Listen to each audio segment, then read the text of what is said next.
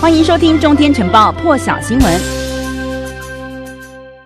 好，我们来看到这个画面呢，是在这个因为这艾达带来的暴风呢，在纽约大水冲进了这辆巴士里头，地板上全部都是水，所以呢，乘客不得不踩在椅子上头。那么这一名巴士的司机呢，从他的视角这样子看出去哦，道路全部变成了一条河流，他冒着随时都有可能抛锚的这个风险呢，这个巴士的驾驶他很努力哦，想办法让这些乘客呢可以安全的越过这一条。像是河流一般的道路，好，那么这也只是爱达飓风带来的小小灾情，和纽约这个地方相比呢，其他的地区状况更加惨重了。再来看到另外的画面了，根据 CNN 的报道呢，纽约市九月一号晚间哦，短短五个小时的降雨量就相当于五万座五万座奥运规格的泳池，在五个行政区的降雨量呢，超过了一百七十八公里，引发了致命的洪灾。而在这纽约当地呢，所有的地铁线路几乎都因为这个洪水停摆了。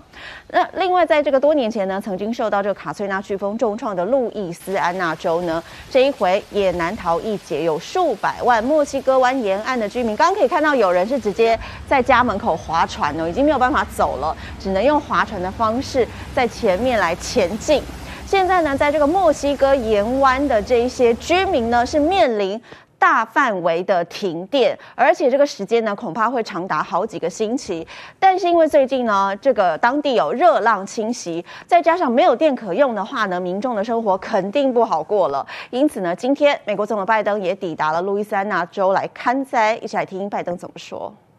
Folks, Hurricane Ida is another reminder that we need to be prepared for the next hurricane, and superstorms are going to come, and they're going to come more frequently. And more ferociously. I've been working closely with the governor and our colleagues in Congress in both parties on my Build Back Better plan that will modernize our roads, our bridges, our water systems, sewers and drainage systems, and power grids and transmission lines to make sure they're more resilient.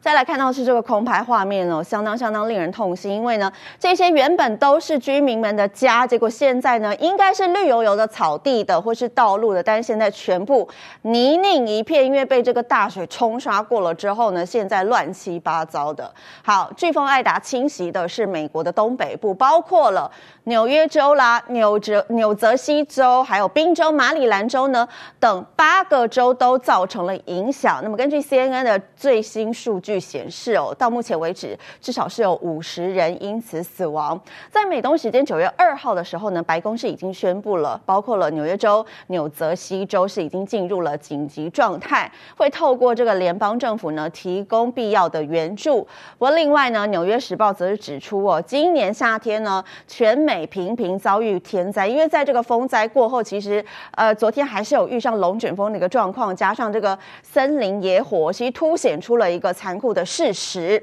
就是，对于地球暖化带来的一些极端气候、气候上的变化，美国政府并没有做好准备，所以气候专家们就直指哦，政府没有投入足够的时间啦、足够的经费来应对这些早就可以预料到的气候冲击，包括了呃维护跟强化电线，还有防洪系统啦、清除灌木林来减少野火的程度等等，这些呢政府都没有做好准备，还有资深的气候科学家。对此就表示，这就是我们现在正尝到的苦果。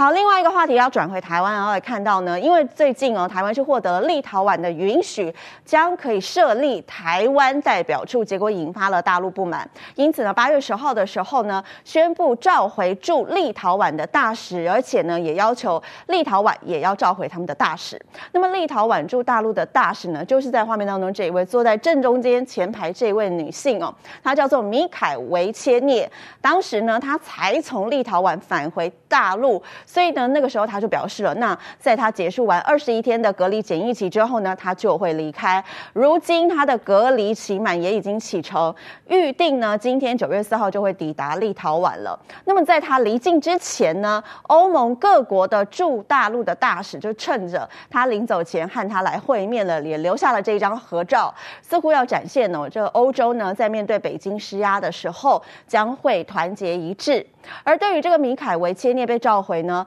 欧盟驻大陆代表团的副团长何云腾就在推特上头发布了这一张各这个欧盟各国大使跟这个米凯维切涅的这张合照，他也写下了推文，表示说呢，欧盟的各国驻大陆大使跟这个米凯维切涅会面，表达对他的支持哦，也期待他可以尽快的返回大陆。更多精彩国际大师，请上中天 YT 收看完整版，也别忘了订阅、按赞、加分享哦。